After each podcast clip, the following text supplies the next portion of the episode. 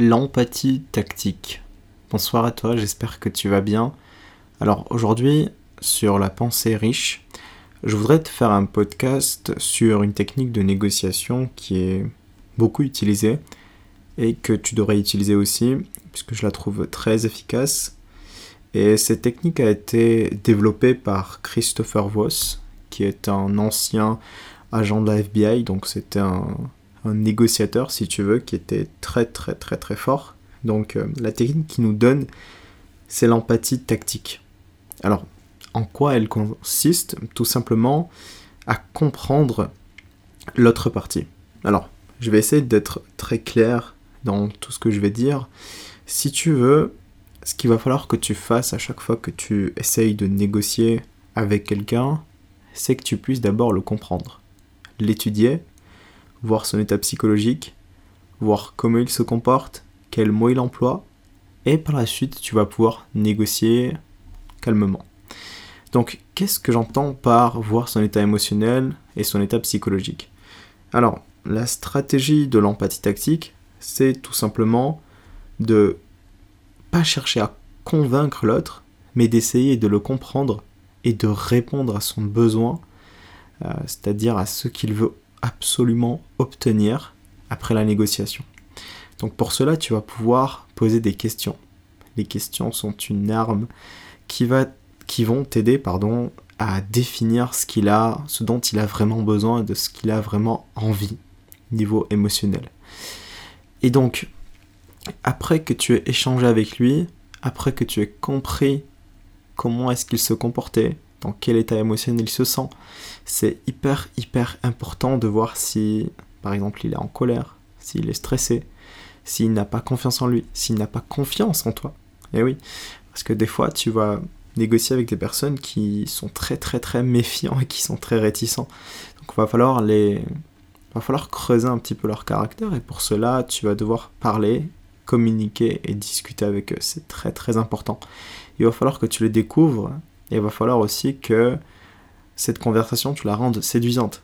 Comment Tout simplement en faisant l'éloge de ce qu'ils sont.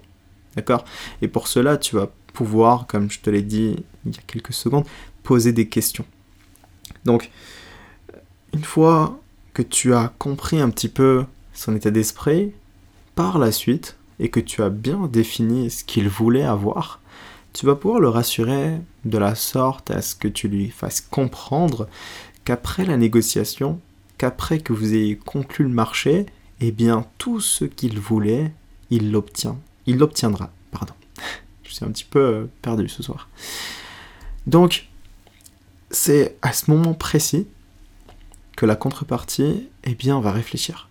C'est à ce moment précis aussi que il va se dire que tu es une bonne personne car tu as échangé avec lui et que tu lui as posé des questions. Et ce sera l'une des meilleures conversations qu'il aura entretenues depuis pas mal de temps. Parce que c'est assez rare de, s'intéresser à une personne aujourd'hui. Hein.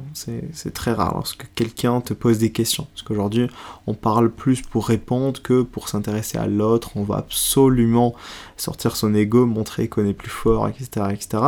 Et là, non, ça sera l'inverse. C'est toi qui voudras apprendre sur l'autre.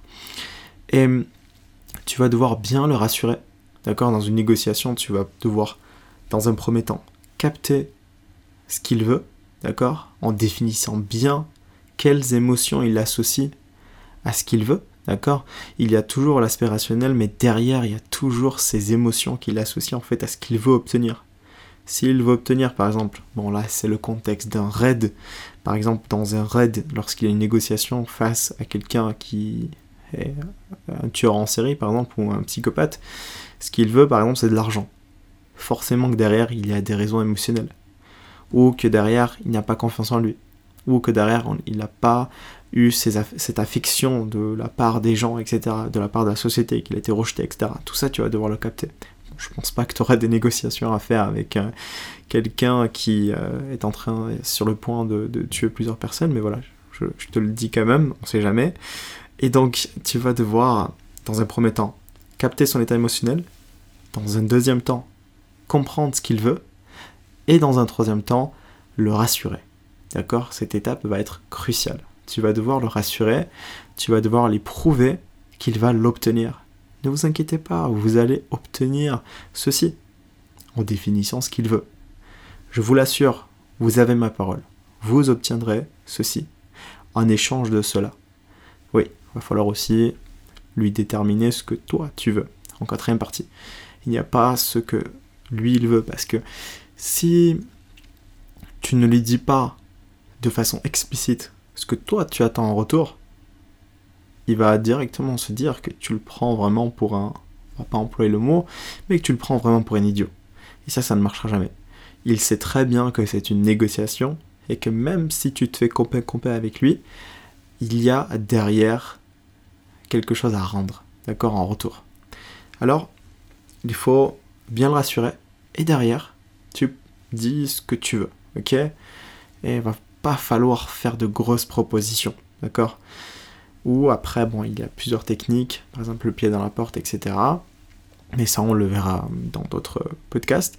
Mais voilà, si tu dois faire une négociation, pense toujours à être empathique envers la personne. En le en, en le en étant compréhensif, pardon, j'en perds mes mots, en lui posant des questions sur sa situation pour comprendre un petit peu son état émotionnel, s'il est en colère, etc. Comme ça, ça va apaiser un petit peu la situation. Tu vas t'intéresser à lui et lui va être content, tu vas flatter un petit peu son ego. Par la suite, tu vas essayer de déterminer ce qu'il veut, d'accord? Tu vas associer ce qu'il veut à des émotions, ok? Pour les faire ressortir derrière. Ça, eh bien, ça va te procurer ça quand tu l'auras, tu seras content, tout ira bien pour toi et moi j'aurai ce que je voulais tout ira bien. D'accord? Et quatrièmement, tu vas devoir lui dire ce que toi tu veux. Ok? Et cinquièmement, tout le monde est content. En tout cas, merci à toi pour ton écoute et je te dis à la prochaine dans de nouveaux podcasts.